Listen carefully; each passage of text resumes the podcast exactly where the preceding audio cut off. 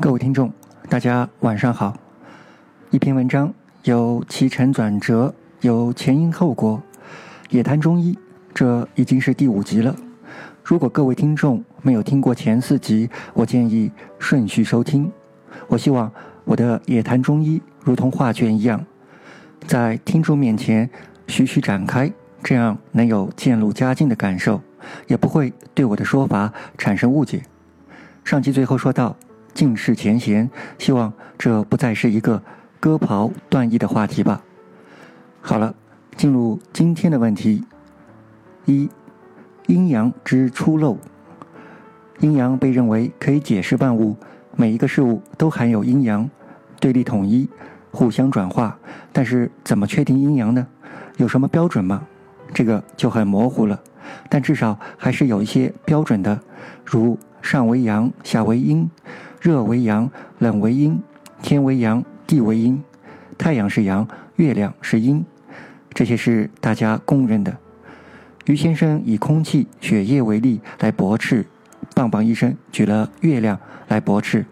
我也试着找一个，我不说是什么，就是想问一下：如果一个物体下面热，上面冷，到底怎么分阴阳呢？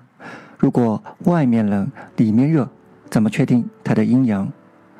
阴阳只是很粗俗的分类方法。无性繁殖的生物怎么分阴阳？声音、光线、味道、电池如何分阴阳？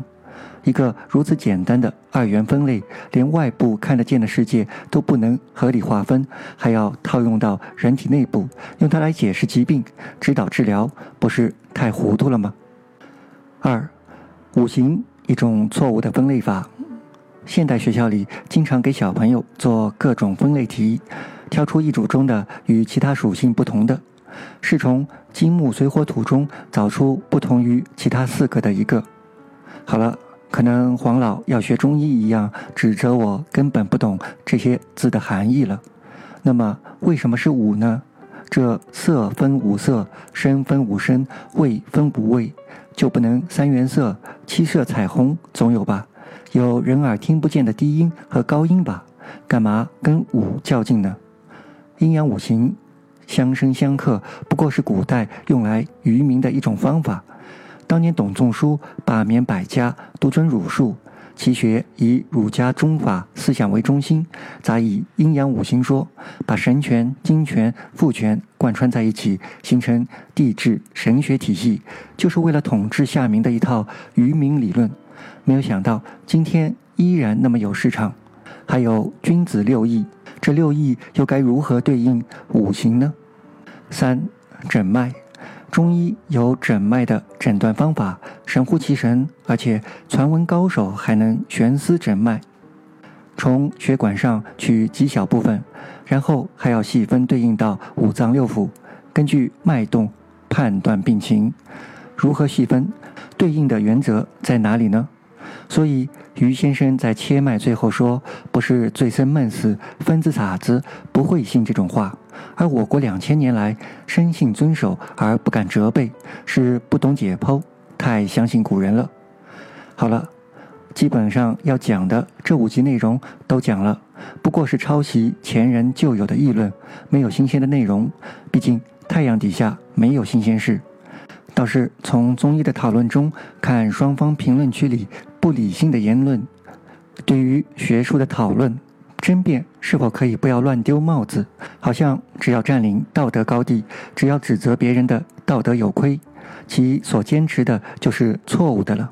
如果能在今后的学术辩论中，大家都客观公正，而不是争着做学术的道德卫士的话，何愁社会不进步呢？每一次争论都会有所得有所悟，能提高一点科学素养和认知水平才是最重要的。至于中医，自然爱信的人信，这是人身自由。信中医者能本着开放的心态去腐存精，继续发展中医，使之进入世界之林，也是好事。韩愈一千多年前就发出了“弟子不必不如师，愿我中华”。早日抛开祖宗之法，不要固步自封，用更开放的心态，大踏步奔向更好的未来。民族崛起靠的是真才实学，而不是诡辩之道、纵横之术。多做实事，少发空谈，这样前辈先人才不会对我们失望。本人才疏学浅，挂一漏万，错误在所难免。万望各位听众海涵。最近点赞的太多，来不及私信感谢了。在这里说一句，您的支持是我做节目的动力。对于打赏的各位，有了你们的支持，就能做出更多的节目，就能让更多的人听到。节目是免费的，但免费的不会长久，所以我要说，喜欢本节目的朋友，请积极打赏支持本电台。最后，感谢各位的收听，各位听众。晚安。